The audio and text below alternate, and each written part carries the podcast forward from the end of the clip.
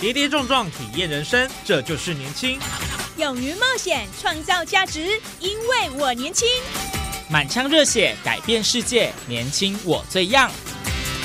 不一样的我们，在不一样的路上，找寻属于自己的天空。年轻新势力二点零全新出击，正声广播公司台中广播电台制作，林燕宇主持。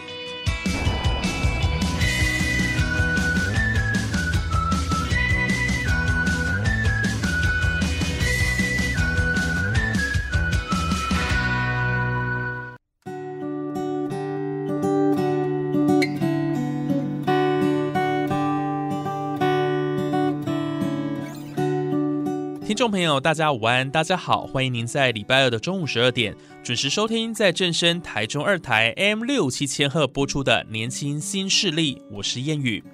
台湾有许多的传统民间习俗，文化底蕴深厚，特别是布袋戏，那是老少咸宜、雅俗共赏的民间娱乐。早期只要逢年过节，庙口总是搭设布袋戏的戏台。简单搬一张椅子到巷口，家家户户西老福幼就能一同观赏，好不热闹。尤其大家最印象深刻的，莫过于由国宝级布袋戏大师黄俊雄所主导的《云州大儒侠》。民国五零到六零年间，那可真的是轰动不林，惊动蛮搞。如今过年过节，布袋戏过去的荣景不在，有些人甚至还觉得那是很老掉牙的东西。但是您知道吗？在台中乌日的一间日日大掌中木偶剧团，却有一位年仅二十岁的年轻人张浩伟，凭借着对布袋戏的热情，重启阿公留下的布袋戏团，并担任第三代的团长。想知道更多他的故事吗？那就一定不能错过本集《年轻新势力之掌中乾坤偶最赞》年轻团长技艺传承。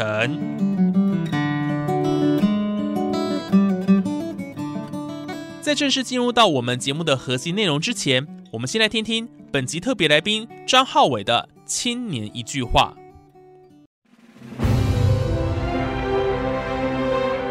这是台湾新典范好青年说出最真实的一段内心话。呃，各位听众，大家好，我是台中乌日日日大掌中木偶剧团第三代团长张浩伟。我们现在在今年布袋戏这个路上非常的艰苦，加上说因为剧团断层了大概有二十年，然后是我在十八岁的时候下定决心放弃大学，然后走布袋戏这个行业。从六零年代、五零年代开始的内台戏院，然后到现在电视布袋戏这个过程，是在我们台湾才有的一个回忆、一个历史。所以希望说，把我们台湾特有的文化金光布袋戏，可以发扬到国外，让世界各地的人可以观看到我们现在台湾本土的文化金光布袋戏。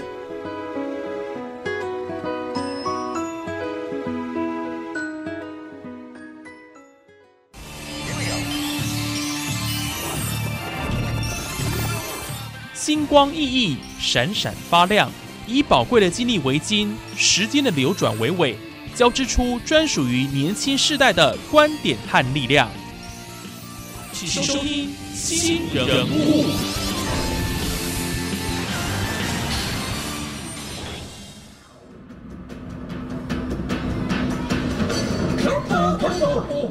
世界面临危机，惊人危险高险，正是孤舟负载，救命海洋的造物。九彩魔山，魔幻海洋。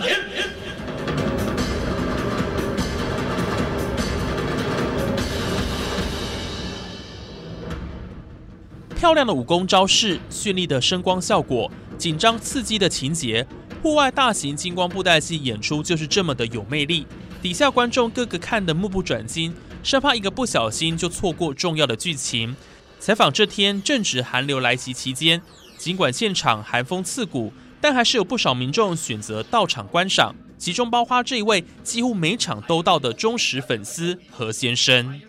大哥，你好，请候。哎，你，哎，你好，哎，我姓何，何何先生。哎嘿嘿嘿，啊，你是这日日大布袋戏的忠实粉丝哦。哎，应该安尼讲啦吼，只要有大型的布袋戏，我拢会去。啊，目前。蛮推荐的这日大的布袋戏，诶，因为伊的音响真赞，然后它的口白清晰，袂拖白。哦，诶对。所以本身嘛是布布袋戏迷吗？哎，其实吼，我较爱看这现场的。嗯。像你电视上的一种的，都是剪接，无盖真实，而且它剧中的故事。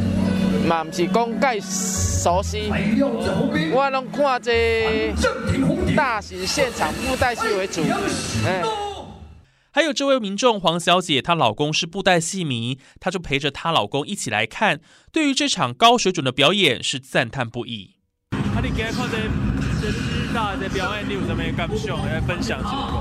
它结合了很多科技的，跟以前的传统的不一样，啊，所以蛮吸引人的。然后主持人，然后还有那个那个超偶的那个都蛮厉害的，比较耳目一新啦。它结合了我们现在最新先进的光光影哦，现在很流行的那个，觉得蛮有看头的。跟我们之前看的那个老一辈人，我我没有到那个到那个什么国，也有到什么屯区艺术中心，我没有去看呐，跟那个是不一样的感觉。他这个年轻人蛮不错的。你知道他才二十岁吗？我不知道，但是我觉得他很年轻啊。然后他的跪告了我赶快，哎，感觉很棒。舞台上正演出的戏码是《南北风云丑》的真假流氓，主演张浩伟三个字高高挂着，光听声音很难想象他竟然是年仅二十岁的笑脸 gay。这位全国最年轻的布袋戏团长，口白、写剧本、设计戏有造型，一手包办，卯足全力打拼，只为发扬家业。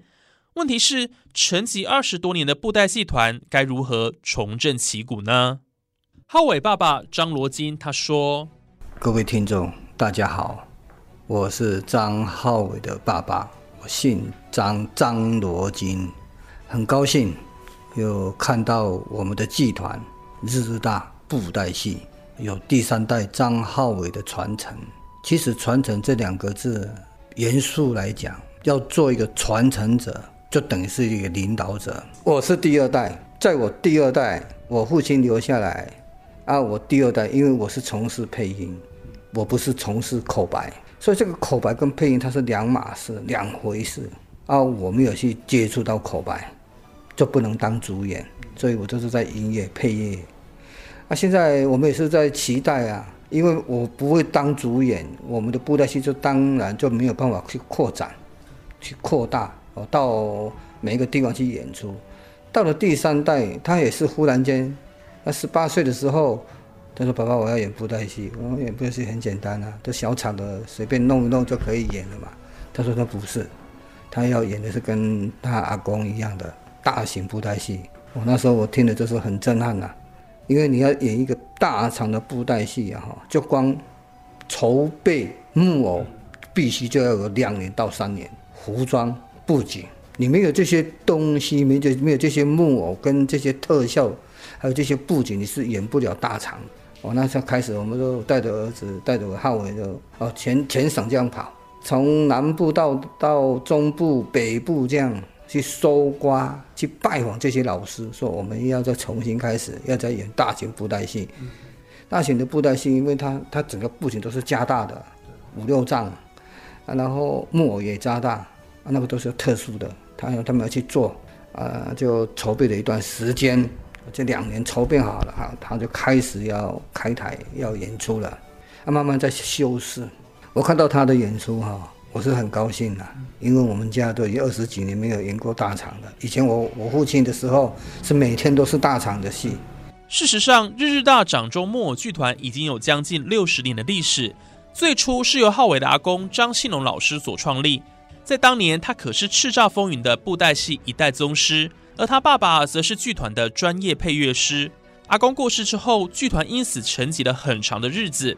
这段时间，浩伟爸爸若是到别的戏班工作，大人演出，他就在后台穿梭学习操作戏偶。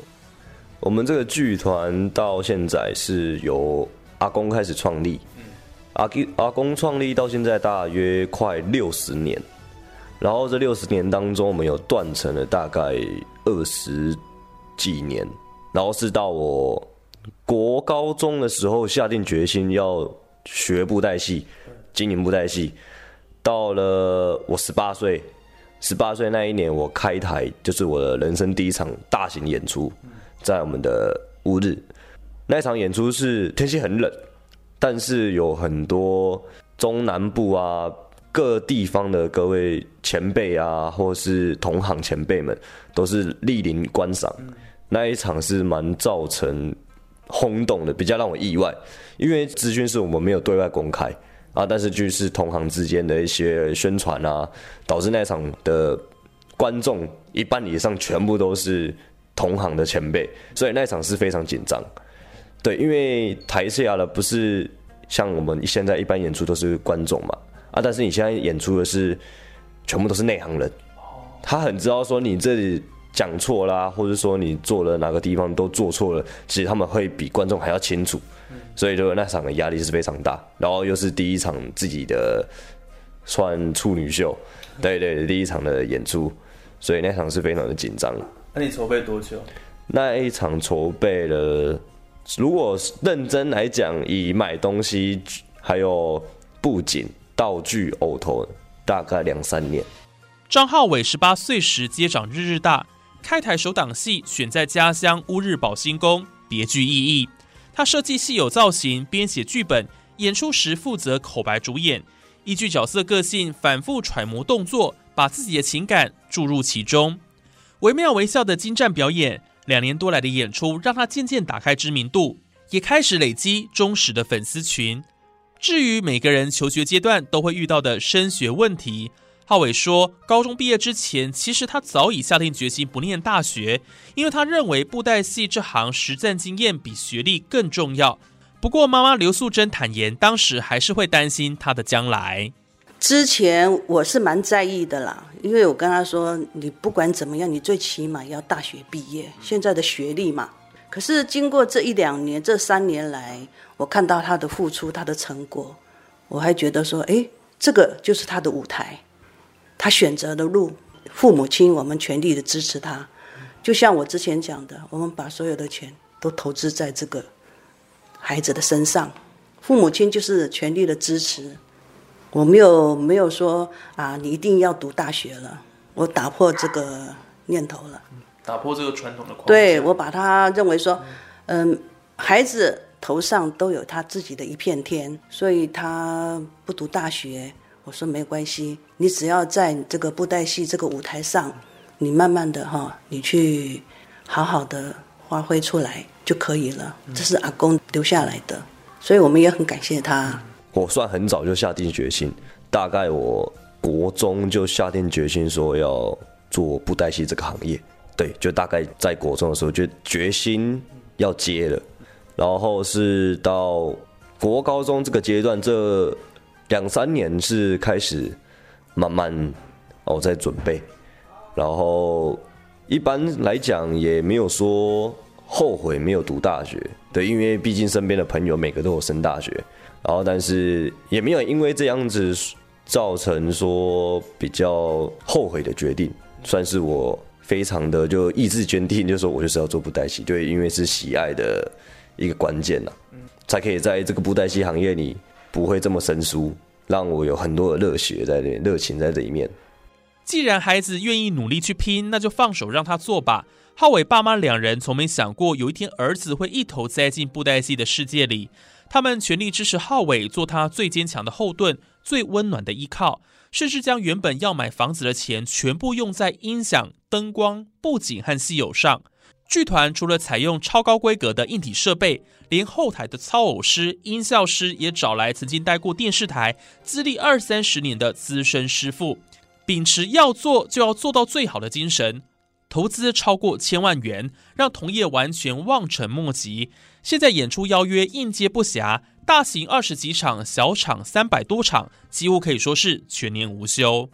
本来要买房子的钱，全部通通给他砸进去了，然后又灯光又音响，因为每次因为一年又一年，人家那个呃一些同行的他们会在看呐、再加上说我们今年在这边演出，如果明年我们再来演出的时候，我们一定要创新，不单单是呃请那个请的人哦，人家连我的粉丝他都跟我讲，哦，大姐，你们这次的那个布袋戏哦又不一样了哦，我是跟他说全部都投下去了，那个开了呀，通通开瑞去啊，然后他就说，诶，都不一样了呢，跟我上次来看的哈、灯光效果完全不同。我说必须一定要创新哦，你这样子才有观众，才有粉丝。我的最小的粉丝才五六岁，他很厉害，就住在我们乌日，就在我住在九张里这里。我们真的是很用心在经营，我们要把最好的哦呈现出来给观众看，再把我公公以前的那种气势哦重现在舞台上，再加上我儿子浩伟，他也很努力在那边揣摩这个角色。生旦净末丑，他每个角色他都要去去揣摩一下，所以他非常的认真，而且我也看到他的努力，也希望说他能够好好的把握这些一路走来那么多的贵人支持他，希望他能够好好的珍惜。我儿子张浩伟，他经营的是标榜是金光布袋戏。这金光布袋戏的这些布景，就是这个场面，那个声势，那一种音响的震撼，然后灯光已经不是以前布袋戏的灯光，就是说啊，两个灯光哦，白灯啊，侧灯打一下就可以了。我就在音响方面，我们也投资了很大的一个资本，用最好的进口的音响，它才有那种震撼力啊！而且是在基本上，哦，哈维他诠释了整个剧情里面的主角个性、木偶的造型，浩伟他也用了很大的心思，有一些服装是他自己设计，然后请人家帮忙去做，然后偶头的那些造型。因为金光布袋戏，它就是要很夸张、很华丽、很亮眼，不像一般我们传统布袋戏就是固定生旦净末丑那些盔甲。金光布袋戏它是多元化的，观众他在舞台下，他两个眼睛盯上这个舞台，整个包括后面的布景、音乐、视觉看到的整个画面，它都要很特色的、很突出的。现今多数布袋戏班以酬神演出或庙会庆典为主，日日大掌中木偶剧团也不例外。但是户外演出的不可确定因素高，突发状况也相当多，这个时候就非常考验主演的临场应变能力，而且有时候还可能会遇到无法解释的特殊现象。这些神情异事真的是一箩筐，令人啧啧称奇。我们突发状况就是现场，可能就是人员的疏忽，因为我们现场很多声光、灯光、音响的那些爆破啊、声效啊，其实都是蛮危险的，所以我们很常就是说，因为我们的爆破是因因要透过电的一个反应，然后产生一个爆破、爆炸，然后其实我们曾经也是有疏忽过，然后就是因为。在一个很平和的场景里面发生爆炸这个事情，我们口白的人就是要赶快缓和那个场景，缓和现场的观众，因为我们已经有听到那个尖叫声了，然后我们要想办法缓和那个整个气氛，所以然后我们就要用我们的口白啊，就是带动整个说哦，可能就是对方可能一个气功来打到这里呀、或者是什么的，我们就可能要把那一幕的剧情，因为这个爆破。这个突发状况整个转变，要让整个故事连接是很完美的，不能有一个缺点，就是要一个连通。呃，我们之前也是有遇过，就是忘记拜拜，然后我们的，因为我们讲现场演出嘛，我们都是要透过麦克风，然后那一天的麦克风可能就是会有很多杂音，会很多外来的声音，可能就是杂讯啊，或是讲到一半，你的声音是断讯断讯的。对，可能或者是说我们那天的放音乐的机器啊，一些或者是一些灯光的一些设备，都是会有出一些问题的。所以我们就是哦，演出前我们都要烧香拜拜，对对对。然后像我们演出完毕，我们也是要下北，我们也是要再画一次金子，对，就是代表哦祈求一开始我们的就是祈求说我们演出顺利啊，然后演出哦可以非常的平安这样子，对，所以这是一个我们每次演出前必须要做的一个动作。别看张浩伟年纪轻轻，但是天资聪颖，有自己的想法，也很注重演出的品质和细节。在整个布袋戏团里，年纪最小，听起来要指导前辈们，好像不是件容易的事。幸好因为师出同门，且遇到贵人在身边协助帮衬，做起事来就相对事半功倍。加上许多粉丝的支持和鼓励，让他觉得一切辛苦都值得。我非常感谢那些忠实粉丝。对，因为我才演大概二十几场，然后就有这些粉丝，其实我蛮感动的。因为我们的团员啊，或是有些是喜欢声音，我的声音，我的口白啊，有些是喜欢我们的主角。对，不不管哪方面，其实我都很非常感谢。然后，因为我们现在就是缺少观众的一些族群，所以有他们在，就是我们的一个鼓励。让我们有更多的动力啊，或是热血去继续经营我们现在的布袋戏。唐代文学家韩愈说：“千里马常有，而伯乐不常有。”个人的努力固然很重要，但是如果能有幸得到贵人相助，行事将更无往不利。身边亲友的鼓励和帮忙，更是进步成长的原动力。像是浩伟的表哥郭先生，本身是庙的主委，有机会当然推荐自家人。朋友对朋友庙，若要做戏，我就先推荐阮家己的，先推荐好的这个先优先安尼啊。系啊系啊系啊。你本身买庙的主意？哎，我本身是为了阮遐的庙的主意啊。哎啊，我家己买拢甲车。哎，也是在乌日吗？不是在分园。分园。哎，分园。啊，多好有机会嘛，要做布袋戏，这种推荐。对对对，拢以以他为优先啦。哎哎哎哎。呃，尽我们最大的力量啊，协协助他了。哎，对对对。还有还有，这一位是日日大张庆龙老师的第一大弟子林大峰，十九岁入行的他，即将迈入古稀之年，看见年轻后辈这么优秀，内心很是感动，不只愿意提携，不吝给予浩伟指导，更希望他继续把台湾布袋戏这项宝贵的文化资产发扬光大。你本身是这个日日大诶，我什么？因阿因阿讲的投球赛，第一大地主的对，哦，就是你，是啊，家年轻的在后门着你，哎呀，少年人较无都了解讲，是安怎做吼，比较浅。嗯，我较浅，但是咧做做得袂歹。你是对伊的表现加肯定。哎呀哎呀哎呀，啊啊无偌久啦，哎啊练久成功啦。哎呀，啊你平常是拢安怎接受伊？因为伊伊若大电啊，有做啊，我我出来甲看者看者呢。嗯，哎呀，啊你有什么款的指导？有啊，甲讲啊，改动啦，答案啊，就叫改进，你就改进啦。嗯，哎，有改进。比如讲。表演内底，对，剧情，嘿，剧情甲都即个做法变化，啊，甲一款咩教安尼，我甲讲，啊，只有安尼啊，得有时安尼尔啦，嘿，啊，无是拢啊靠家己智慧啦。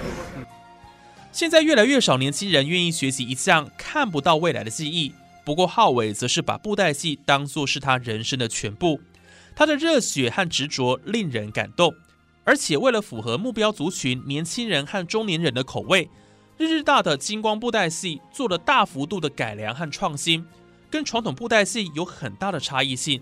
为了呈现给观众最好的，不断增进知识和技术更是不可或缺。我在家我所关注的东西，我所听的音乐，其实都是跟布袋戏有关的。然后我接受资讯啊什么的，跟联络的朋友，大概一半以上都是跟布袋戏有关的。因为这样子，所以我不断的在想办法，在增进自己的对布袋戏这个行业的知识，对，想让它改进，对，因为布袋戏现在不是像以前一样，所以要走比较现代化。然后现在的年轻人他喜欢什么，还有中年人他想要回味什么，我们要把这些重点抓出来，然后放在我们的演出里面。这个期待，我希望说，让我们的剧团可以到国外世界各地演出。然后把日日代掌中剧团这个招牌打响整个全世界。啊，现在看到他在成长，也是在学习当中，因为这个社会、这个时代在变化，你把五十年前那个金光戏拿来现在演，人家看不懂。你要用白话一点，对，让这些观众能看得懂。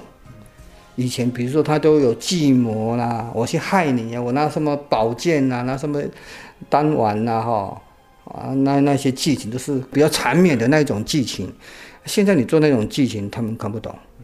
嗯，还有他年轻人嘛，我就跟他讲，做现代化一点。今天可能是做三三个剧情不一样，嘎在一起，他们就头脑胀了，看不懂嘛。让它简单化，就是等于说复杂让它简单化，不要简单让它复杂化，让他看得懂，观众一定要看得懂我们在演什么嘛。啊，啊，他那么年轻，他要诠释这么多声音，啊，生旦净末丑，还有这些假音，还有那个比较好，比较老仙姐、老仙刚，就是最后那个要要要出来那个那个声音都是很奇怪的，像机器人的声音。他要怎么去揣摩？一般的团体他不知道说金光布袋戏不能演以前有深入的那个东西，看不懂，因为那些观众都已经走了，老了老了，他不敢出来看布袋戏。现在反而出来看布袋戏都是年轻跟中年人，老年人他已经不出来看布袋戏了。按你这个胃口，你现在演的变的剧情就是要给这些中年人跟青年的年轻人。历史悠久的布袋戏曾经在台湾风靡一时，也是许多人民的共同记忆。但是随着时代的演进，新一代的年轻人对于这样传统艺术却是如此的陌生。不过，日日大掌中木偶剧团的年轻团长张浩伟却翻转了大家的刻板印象。凭借着对布袋戏的高度兴趣和热情，擦亮家族曾经的金字招牌，再创辉煌。展望未来，他说有个目标是希望可以到世界各地演出。让布袋戏袖里乾坤大，掌中天地宽的瑰丽传奇被世界所看见。就是从小他对这个这个画画，他就很厉害，所以他画的很多东西都是一些怪头，一些很奇奇怪怪的，但是我都把它收藏起来，而且我还把它剪贴。那一本呢，我以后我就是要留给他。为什么？那是无价之宝，用钱买不到的。他从小的东西，只要他他画的东西，我都完全我都把它保留起来。以后我就是要送给他。或许很多人都在问，到底如何找到真正值得投入的工作？其实说穿了，方向对了就不怕路长，有了目标，梦想就不远了。今天的故事主角张浩伟，他找到了，那你呢？这集的年轻新势力就进行到这边，感谢听众朋友的收听。我是谚语，我们下次再会了。